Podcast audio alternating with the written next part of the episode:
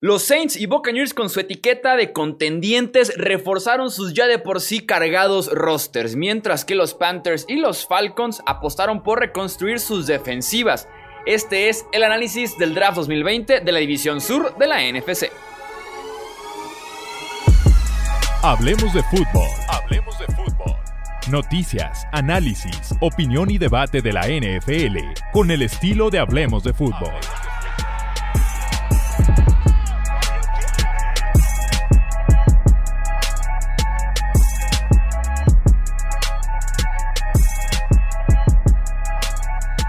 ¿Qué tal amigos? Bienvenidos a un episodio más del podcast de Hablemos de Fútbol. Yo soy Jesús Sánchez y es un placer que me acompañen para poder analizar ahora el draft 2020 de la División Sur de la NFC. Y para hacer justamente esos comentarios, ese análisis, me acompaña mi amigo Álvaro Rodríguez de Route Running. Álvaro, nuevamente bienvenido aquí al podcast de Hablemos de Fútbol. ¿Qué tal Jesús? Muchísimas gracias por invitarme, ya lo sabéis, encantado de estar aquí, ultimando ya los análisis del draft.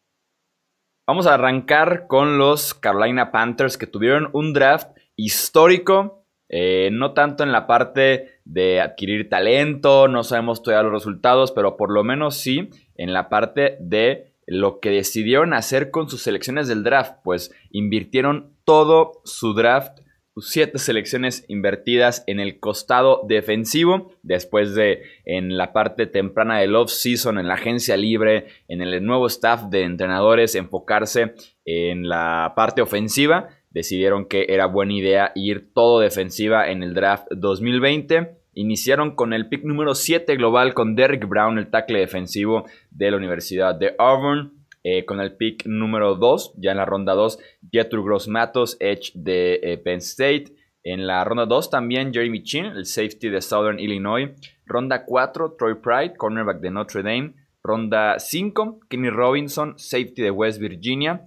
Ronda 6, Braven Roy, tackle defensivo de Baylor. Y para finalizar, ronda 7, tenemos a Stanley eh, Thomas Oliver, cornerback de Florida International los Panthers fueron tal vez con el pick más eh, seguro, por decirlo de alguna manera, en lo que se podía hacer desde la posición número 7 con lo que había disponible, tal vez dejando un poquito de lado, no sé, el potencial, pero también el, el suelo bajo de, un Isaiah Simmons, por ejemplo, eh, de un nuevo cornerback como CJ Henderson, y fueron mejor a reforzar la línea defensiva que la temporada pasada tuvo muchas lesiones, sobre todo en el interior, y ahora ya tienes una muy buena dupla con Kawan Short y Derek Brown, sobre todo porque también se complementan muy bien. Short un poquito más como un pass rusher y Brown que se especializa en el juego por tierra. Sí, yo la verdad que no me lo esperaba. Eh, cuando vimos la selección, teniendo ahí disponible como estaba Isaiah Simmons, pensaba que se iban a decantar por el de Clemson, más que nada porque eh, lo que nos había enseñado el, tiempo de Rule en Baylor era que él premiaba a atletas aunque estuviesen un poco menos preparados. Y en cambio, la selección de Derrick Brown, como tú dices, un gran parador de carrera, pero que, quizás en el perfil atlético no tenía tanta capacidad de mejora como podían tener ya no solo eh, Isaiah Simmons, sino un jugador como Javon Kinlo, aunque sí que es verdad lo que dices tú, que pega muy bien con lo que tenía Carolina en esa línea defensiva que había sufrido mucho el año pasado. Sí, yo también hubiera optado por un poquito más de potencial. Siento que un tackle defensivo, por más que Derek Brown sí de los mejores prospectos del draft, pero un rol que están buscando que es el de tackle defensivo que se encarga de anclar en el centro, de agarrar doble bloqueo, de ser una piedra en el juego terrestre del rival, creo que lo puedes encontrar más adelante. Mm, sí, por eso digo que había jugadores que además en el número 7, ¿no? Ya no solo en la primera ronda, sino en el número 7, yo me hubiese decantado por Simmons si hubiese sido Carolina. Creo que además, eh, perdiendo a un jugador tan importante como ha sido para ellos Luke Kuechly, tener un sustituto ¿no? que puede llegar, no, no llegar porque Kuechly son palabras mayores, ha sido un jugador brutal, pero un sustituto que puede meterse en ese perfil hubiese sido interesante. Sí, yo estoy de acuerdo contigo. También hubiera ido Simmons por ese eh, potencial de ponerlo al lado de Shaq Thompson y que se encarguen de ser dos velocistas en la posición de eh, linebacker. Más adelante hablábamos de Gertrude Gross Matos, que es un edge que puede llegarle al quarterback, que también puede retroceder en cobertura. Eso me gustaba mucho de cómo lo utilizaban en Penn State. Aquí estamos hablando de un excelente atleta con Gross Matos. Y si lo juntas con Brian Burns, que fue la primera ronda del año pasado, tienes ya dos jóvenes pass rushers, que de, eh, por sí Burns le fue bien en su primera temporada en la NFL. Veremos si pueden ahora mejorar también con Gross Matos del otro extremo. Sí, y lo que la, la defensa de Carolina había tenido bastantes jugadores por encima de los tres sacks, pero sí que se quedó a falta ¿no? de ese parrasher dominante, que es lo que yo creo que ellos esperan que sea Gross Matos, ¿no? Y en ese sentido, sí que este es un pick más de la escuela Rule, ¿no? Porque Gross Matos es un atleta brutal, rápido, fuerte, largo, con explosividad, pero que no ha desarrollado en Penn State esos movimientos y que es lo que, lo que busca ¿no? Eh, el nuevo head coach de, los Panthers, desarrollar a esos jugadores ¿no? Eh, partiendo de, de una base potente como es unas condiciones atléticas y físicas brutales. Creo que Jeremy Chin, la otra selección de segunda ronda, también se puede convertir en titular inmediato. Ya tienes ahí a Trevor Boston establecido eh, como tipo free safety, mientras que Jeremy Chin puede bajar a la línea de golpeo, puede establecer un tono fuerte en el centro de la formación de defensiva de los Panthers. Me gusta esta selección, sobre todo ya al final de la segunda ronda. Creo que es un muy buen valor para un safety titular como Jeremy Chin. Sí, porque es un safety grande, pesado, pero también bastante atlético, bastante móvil. Yo creo que lo que nos queda saber es cómo traslada ¿no? de una universidad pequeña como es Southern Illinois a, la NFL y que a lo mejor ese salto sí que le va a hacer que, en los primeros compases de la temporada le cueste encontrar el campo. Aún así, creo que de cara a final de temporada, de cara al futuro, que es yo creo lo que busca Carolina, eh, Jeremy Chin se pueda sentar como un muy buen titular en, en esa defensa de los Panthers. A mí me gustó también que fueran por doble esquinero, creo que era una necesidad importante en el roster. Tal vez me hubiera gustado un poquito más temprano que cuarta y séptima ronda, pero me gusta la estrategia de doble esquinero. Yo le tengo que dar a los Panthers un 8.5. Sí, porque además el, fichaje ¿no? o, la selección de, de Tree Pride, yo creo que, va un poro más hacia jugar en el interior. ¿no? Yo creo que él eh, se le ve mejor en Notre Dame eh, creo que traslada mejor como alguien de níquel y sí que lo que decías tú, habiendo perdido a, a Bradbury, a Bradbury, perdón, no, ir a por un con esquinero antes era, era quizás lo más racional. Pero yo, yo le tengo a Carolina un 7, eh, porque es verdad que la selección de Derrick Brown me hubiese gustado que hubiesen elegido a Isaiah Simmons, pero creo que el resto de jugadores que eligen eh, tienen bastante, bastante proyección. Pasamos a los Tampa Bay Buccaneers que se sacaron la lotería al encontrarse con Tristan Wirfs tan eh, profundo ya de la primera ronda para poder proteger a Tom Brady. Eh, era el último de los tackles ofensivos de élite y Tampa Bay sube una posición y lo toma con el pick número 13 eh, global. En la segunda ronda, Antoine Winfield Jr., el safety de Minnesota. En la tercera ronda, Keyshawn Bond, el running back de Vanderbilt. Quinta ronda, Tyler Johnson, wide receiver de Minnesota.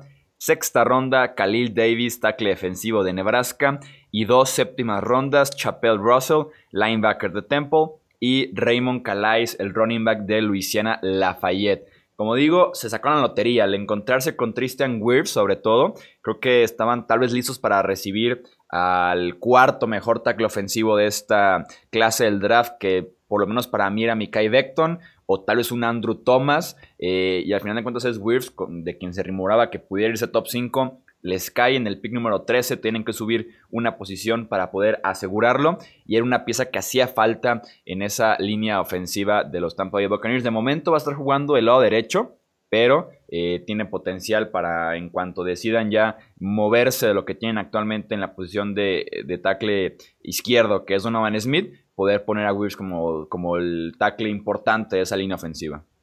Sí, yo creo que además eh, moverse una posición hacia adelante para asegurar, yo creo que en estas situaciones en las que tienes un quarterback mayor, ¿no? Con capacidad para ir al Super Bowl y que es lo que necesitas en, tu primer año, tienes que asegurarte a los jugadores que quieres y, no puedes arriesgarte a perder un tackle como es Tristan Wirfs por no perder una cuarta o una quinta ronda, lo que diesen, ¿no? Me parece que, que, es una inversión que en estas situaciones se tiene que hacer sí o sí. Y, me parece que Wills, como tú comentabas, va a encajar muy bien al principio en el lado derecho, que es la zona natural donde él ha jugado en Iowa. Es un jugador súper móvil, con una muy buena movilidad de pies y atléticamente muy flexible, que, puede pelearse con cualquiera en el juego de pase. Y creo que a futuro va a ser el, el tackle izquierdo titular de este equipo. Sí, estoy de acuerdo. ¿eh? Muchos tal vez se preguntaban el por qué subir nada más una posición y sacrificar, creo que pagaron una cuarta ronda creo yo que si al final del draft te terminan ganando a Tristan Wirfs y te tienes que ir por otra opción, que sin duda alguna hubiera sido ya hasta la segunda ronda tal vez encontrar un tackle. Decir, hubiera pagado nada más una cuarta ronda y en lugar de tener a un Austin Jackson o a un Ezra Cleveland, tengo a Tristan Wirfs, lo firmas cualquier día de la semana. Claro, y lo que tú comentabas, de, los cuatro grandes eh, tackles ofensivos que habíamos hablado, era el, último disponible ya, ¿no? O sea, no había otra opción, era él o, ya el siguiente escalón, que fue Austin Jackson, le íbamos a salir en el 18, e incluso tú y yo comentamos que Austin Jackson en el 18 nos parecía pronto. Imagínate aquí en el, en el 14, que era el pico original que tenía Tampa. Sí, si hubiera sido un movimiento tal vez un poco más criticado, porque Weir sin duda alguna pasa eh, la prueba en este análisis. También Anton Winfield Jr. me gusta, creo que puede iniciar de inmediato por su inteligencia y reconocimiento de jugadas como safety, una defensiva secundaria muy joven que sin duda alguna necesita que este año levanten la mano mínimo dos, tres eh, esquineros y safeties, porque tenemos nada más de entre primera y segunda ronda del draft 2017, 2018 y 2019 tenemos a Carlton Davis esquinero, Mike Edwards safety, Justin Evans, safety. Eh, Sean Murphy Bunting, que también es esquinero. MJ Stewart, que es esquinero. Y, tenemos ahora también a Antoine Wilfield Jr., que es safety. Entonces tenemos ahí seis nombres de entre primera, segunda y tercera ronda de los últimos tres drafts. Alguien tiene que levantar la mano sí o sí este año para que la defensiva secundaria de Tampa Bay no se quede atrás de lo que es el resto del roster eh, en Tampa. Sí, que también ha tenido muchos problemas con las lesiones. Justin Evans acabó la temporada lesionado, Jordan que también. Yo creo que que mm, Andon Winfield, aparte de tener el pedigree por ser el hijo de, de, Andon Winfield, el, pick de primera ronda de los Bills, tiene una capacidad para, atrapar balones, jugar como, en la zona profunda y cubrir una, o sea, una parcela muy grande del campo. Creo que, creo que le va a venir bien a, muy bien a Tampa Bay. La mejor manera de ayudar a tus esquineros jóvenes que, como dices, entre lesiones y que apenas están desarrollando, han quedado un poco a deber, pues tienes ahí un excelente jardinero central que te puede apoyar en cobertura. Creo que hay dos muy, hay dos muy buenos picks ofensivos más adelante en el draft, sobre todo cuando yo, yo tengo la como la forma de pensar cuando un coach de estilo ofensivo respetado, un Sean McVay, un Kyle Shanahan, un Bruce Arians, toma picks eh, ofensivos durante el draft, sobre todo en las últimas rondas, creo que les tiene ya un rol muy bien pensado, que es el caso de Keyshawn Bond, el running back, que creo que puede ser como ese running back diferente, ese change of pace, el cambiar un poquito la ofensiva. Y también Tyler Johnson, el wide receiver, creo que tiene potencial para iniciar en el slot o por ahí intercambiarse posiciones con Chris Godwin para dejar que también Chris Godwin trabaje por dentro de los números. Creo que tienen potencial estos dos para poco a poco ir sumando en este mismo año con Tampa. Sí, además, como tú comentabas, en un cuerpo de receptores como es el de Tampa, de una calidad brutal, ahora mismo a mí me parece que tiene uno de los cinco mejores cuerpos de receptores de la NFL, sin duda, yo creo. Tyler Johnson encaja muy bien, ¿no? Da un perfil distinto a lo que es tanto Evans como Godwin, se puede rotar con ellos. Y luego en el aspecto de Keishon Bond, yo creo que nos demuestra la poca confianza que tienen en Ronald Jones, ¿no? Porque eh, se draftea a Bond en tercera ronda, yo pensaba que, que running back iban a tardar más en reforzarlo, y luego a Raymond Kyleys en, séptima ronda, el running back de Luisiana, que es un poco ese jugador como receptor, más eh, una especie de, arma ofensiva ¿no? para jugar distintas posiciones. Yo creo que nos demuestra que, Tampa no se quiere ver abocado una temporada en la que Ronald Jones se lesione y el resto no, no, no del nivel, ¿no? Entonces yo creo que se guardan un poquito las espaldas con, estos dos, con estas dos selecciones. Yo a Tampa Bay también le pongo un 8.5, creo que me gustó el draft que hicieron. Sí, yo, yo le di a Tampa Bay un 8. Me gusta mucho. Creo que además de las dos primeras selecciones, sobre todo, saca dos titulares inmediatos y dos jugadores que, pueden dar un muy buen nivel desde la semana 1. Pasemos a hablar entonces de los Atlanta Falcons con el pick número 16, AJ Terrell, cornerback de Clemson. Marlon Davidson, el edge de Auburn, fue tomado en la segunda ronda. Para la tercera, Matt Genesis, centro de Temple. Eh, para la cuarta, Michael Walker, linebacker de Fresno State. También en la cuarta, eh, Jalen Hawkins, el safety de California. Y para cerrar la séptima ronda, Sterling Hofrichter, el punter de Syracuse. Eh, tenemos con los Tampa Bay Buccaneers, creo que un poquito temprano AJ Terrell. Eh, se hablaba muchísimo antes del draft que querían subir, eh, ya sea por Jeff Okuda, si era muy caro subir por lo menos por CJ Henderson al top 10, al final de cuentas se quedan en el puesto 16 y en efecto les termina cayendo el tercer mejor esquinero en su draft board seguramente detrás de estos dos y van con AJ Terrell. No sé si fui tan fan de esta selección. Si bien Terrell es un cornerback muy físico, que sabe pelear, por el ovoide en el aire. Tenemos la mala sensación después de que en la final colegial le fue un poquito mal en contra de LSU y todo ese talento ofensivo. Pero bueno, cuando vas contra Yamar Chase, todo el mundo se ve eh, mal, no solamente AJ Terrell. Y van a pedirle que sea prácticamente un esquinero número uno. Está ahí entre Isaiah Oliver, que fue segunda ronda del 2018, y Terrell. El dar el siguiente paso desde temprano y empezar a trabajar fuerte en la secundaria de los Falcons. Sí, como tú comentabas, y es un jugador que yo no me esperaba que saliese tan pronto, lo que hemos hablado. Creo que había opciones mejores en el corner, pero sí que es verdad que como jugador de press y para entrar ya desde el primer momento tiene caderas muy fluidas, se mueve muy bien. Y lo que tú dices, la, final nacional contra LSU le, le castigó muchísimo a, la opinión que teníamos todos sobre él. Pero luego, si te paras a ver el partido, es verdad que, que no domina tan constantemente, ¿no? Es verdad que tiene dos jugadas en profundo muy feas en las que le bate por completo y que eso en la NFL es vital, ¿no? Pero es verdad que durante todo el partido eh, está mano a mano con él, ¿no? Entonces yo creo que ellos han visto un, un corner bastante, como tú decías, sobre todo agresivo, pegajoso, capaz de seguir a cualquiera a la hora de correr rutas y se han lanzado por él. En mi opinión sí que es un poco pronto. En segunda ronda me gusta Davidson porque si analizas el roster de los Falcons te puedes un poquito imaginar el rol que puede tener Davidson desde el principio. Tienes a Tack McKinley y a Dante Fowler como pass rushers, como especialistas, pues. Creo que Davidson te puede jugar por fuera en las primeras oportunidades. También tienes a Allen Bailey como el otro defensive Creo que puedes eh, reforzar un poquito la parte terrestre eh, con Davidson por fuera y ya en situaciones de pase meter a Davidson al interior y que juegue junto a Grady Jarrett suena peligroso porque son dos tackles defensivos súper ágiles, eh, especialistas también en llegar al coreback, lo saben hacer muy bien los dos. Creo que te puede dar una pareja de tackles defensivos muy dinámicos cuando sea momento de tratar de llegarle al coreback. Sí, es un jugador que puedes mover eh, tanto interior como exterior de la línea, lo comentabas, y, que por dentro, cuando jueguen en downs, claro, de, de pase con Grady Jarrett, va a ser un peligro. A mí me gusta mucho que tiene un motor incansable, ¿no? No acaba nunca la jugada hasta que hasta que pita y sobre todo eso, la versatilidad, la capacidad para jugar en distintas posiciones, creo que casa muy bien en la, línea de Atlanta, que esta sí que creo que, es una muy buena selección.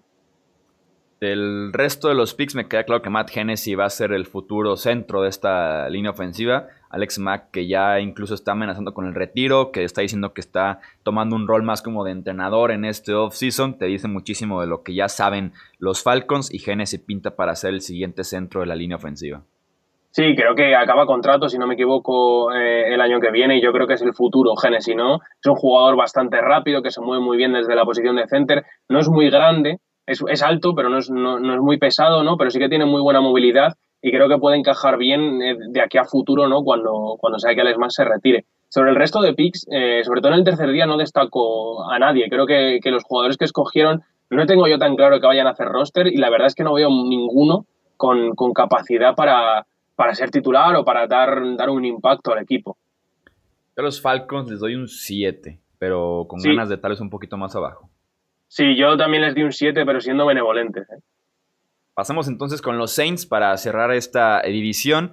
Nada más cuatro picks tenemos en esta clase del draft. César Ruiz, el centro de Michigan, fue la primera ronda. Después hasta tercera ronda, Zach Bond, el linebacker de Wisconsin, y Adam Troutman, el tight end de Dayton. Y para cerrar en la séptima ronda, Tommy Stevens, el quarterback de Mississippi State. Con César Ruiz nos preguntábamos durante el draft cuál iba a ser el uso que le iban a dar, sobre todo porque Eric McCoy fue tomado en la segunda ronda del draft pasado y lo había hecho bien como novato este centro de Texas AM, pero ya días después, con el corte de Larry Warford, nos enteramos que César Ruiz va a estar jugando como guardia derecho de esta eh, línea ofensiva. Los Saints cortan a un tackle que había, un guardia, perdón, que había sido tres veces Pro Bowl con ellos, pero se ahorran como casi 10 millones de dólares y van ahora con César Ruiz como guardia que lo hace bien Michigan. En Michigan jugó tanto centro como guardia, en ese sentido tiene una versatilidad y van a reforzar la parte tal vez más importante de su ataque, que es la línea, para poder cuidar a un Drew Brees que ya supera los 40 años y también un juego por tierra que es fuerte cuando tiene buena protección enfrente. Sí, jugador muy joven, aunque con mucha experiencia en una, en una universidad de pedigrí, ¿no? Como es Michigan. Y, recuerdo, que cuando estábamos haciendo el directo del draft comentábamos qué huecos tiene la plantilla de, de Nueva Orleans, ¿no? Y yo creo que la manera de afrontar el draft con tan pocas selecciones, pero con jugadores que de verdad tienen un rol pensado para ellos y que, y que tienen capacidad de hacer equipo, es, es la manera en la que tienen que, afrontar el draft estos equipos, ¿no? Con, con, con, más nivel en plantilla, porque al final vas a seleccionar siete jugadores y ninguno te va a hacer roster, o, o de los que te van a hacer roster van a ser cuatro, cuatro o cinco como mucho, y tus últimas selecciones no van a hacer roster ni de lejos, bueno, pues traspásalas, ¿no? Y, y sube a por jugadores que te interesen. Me parece que la manera de orientar el draft de los Saints es, es la que deben hacer todos los equipos que son candidatos. De acuerdo, es la manera correcta. ¿Para qué quieres 13 selecciones si de todos modos nada más tienes tres espacios en el roster? Entonces, mejor muévete bien, consigue talento fuerte para que pueda contribuir desde este mismo año, como es el caso de un César Ruiz. También como pudiera ser el caso de un Zach Bond, eh, que tenemos esta intriga de qué pudiera jugar en la NFL, si como un linebacker externo para llegar al coreback o más bien un linebacker más tradicional. Creo que con los Saints puede tomar el rol del strong side linebacker, que es el que tiene ahorita Alex Ansalon, que ha tenido lesiones en sus últimos dos años en la NFL, incluyendo una grave la temporada pasada que lo dejó fuera todo el año. Creo que Zach Bond pudiera ser ahí el tercer linebacker junto a Demario Davis, Kiko Alonso, meter ahí a Zach Bond y de vez en cuando adelantarlo. Si quieres meter, por ejemplo, a eh, Cameron Jordan como tackle defensivo en situaciones de pase y poner a Bond por fuera, presionando del otro extremo a Marcus Davenport, tienes ahora por dentro a un Jordan y también a un David Onyemata. Me suena bien la formación para poder ser efectiva. Creo que te va, te va a dar esa oportunidad de jugar un poco con la defensiva y Zach Bond en tercera ronda es una excelente selección.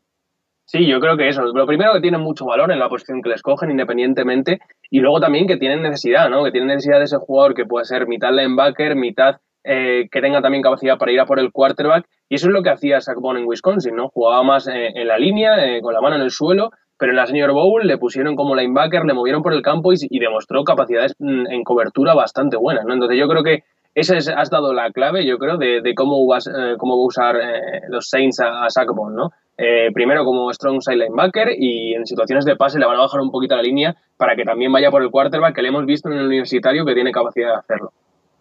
Troutman en ala cerrada tiene talento. Lo que se le pudiera criticar obviamente es la parte de la universidad. Viene una universidad de divisiones bajas, que va a ser muy grande el salto a la NFL, pero con Nueva Orleans cae hasta perfecto, porque tiene enfrente a Jared Cook, a Josh Hill. No hay necesidad de que juegue desde ahorita, pero sí poco a poco desarrollarse para en un futuro tener la dupla Tyson Hill y, Adam Troutman. Sí, y de hecho, bueno, cuando él fue también a la Senior Bowl con otros jugadores de universidades mayores, sí que yo creo que fue de los que mejor compitió. Y lo que tú decías, yo creo que en este primer año un rol limitado detrás de Jared Cook, pero cuando Jared Cook, olvidemos, está en la treintena ya, no olvidemos, y, va a ser Troutman el, el, futuro de este equipo. Y otra vez yo creo, coincido con, la selección de Sackbone, otra vez aquí bastante tarde para lo que se está hablando de Adam Troutman. ¿Qué nos puedes decir de Tommy Stevens? Tommy Stevens es eh, eh, eh, el que Tyson Hill barato. Sí. creo que es ese tipo de jugador, ¿no? ¿no? creo que tenga mucho futuro como pasador en la liga, pero sí que es rápido, es, bastante grande y puede cubrir un poco lo que, lo que, hacía, lo que hace Tyson Hill, ¿no? Yo, yo no sé si, si de verdad en Nueva Orleans piensan que Tyson Hill es el futuro en la posición de quarterback, pero está claro que van a necesitar un sustituto más barato, tanto, tanto para la parte ofensiva como en equipos especiales uno tal vez creería que, ok, Tyson Hill puede salir este año o el siguiente y ahora sí pensar en Tommy Stevens como el nuevo Tyson Hill. Pero no sé si Nuevo Orleans realmente crean que Tyson Hill, siendo el nuevo quarterback titular de los Saints, necesite su propio Tyson Hill a un lado y sea Tommy Stevens, porque eh, yo por más que no, que sigo sin creerlo al 100%, el hecho de que el 27 de abril le dieran a Tyson Hill ese contrato de dos años 21 millones de dólares, creo que lo afianza como para que por lo menos reciba una oportunidad de ser el sucesor de Drew Brees. Sí, yo creo que, la oportunidad la va a tener. Y de todas maneras, lo que comentabas, si Tyson Hill por alguna casualidad consigue convertirse en el cuarto titular, a lo mejor eh, a Sean Payton le, le, gusta mucho el rol de Tyson Hill, ¿no? El rol verdadero de Tyson Hill, ¿no? De ese jugador de equipos especiales, de ese arma ofensiva en ataque que puedes mover. Y sí que necesita, en el caso de que Tyson Hill pase a la posición de quarterback, un sustituto natural que sí, no está, esto está muy... Estamos hablando mucho, sí, estamos hablando mucho en condicional porque la verdad es que yo creo que ni tú ni yo, ¿no? Nos creemos que, que Tyson Hill sea un quarterback, mm, por lo menos de, la parte alta, media alta de la NFL. Sí, es eso, pero el contrato de Tyson Hill, lo que dice Sean Payton y los reportes de los medios nos dicen lo contrario, lo cual por eso tenemos que empezar a creerlo, pero es difícil. Sí, sí, sí. Es, complicado hacerlo. Eh, yo a los Saints les tengo que dar un 7.5 por esta clase del draft. Yo a los Saints les doy un 8,5, porque eso, creo que han elegido pocas selecciones, pero de verdad creo que, los cuatro jugadores que han escogido pueden aportar al equipo. Ahí está entonces las calificaciones del sur de la NFC, Saints, Buccaneers, los Carolina Panthers y también los Falcons de Atlanta. Gracias por escuchar el podcast de Hablemos de Fútbol. Para más, no olvides seguirnos en redes sociales y visitar hablemosdefutbol.com.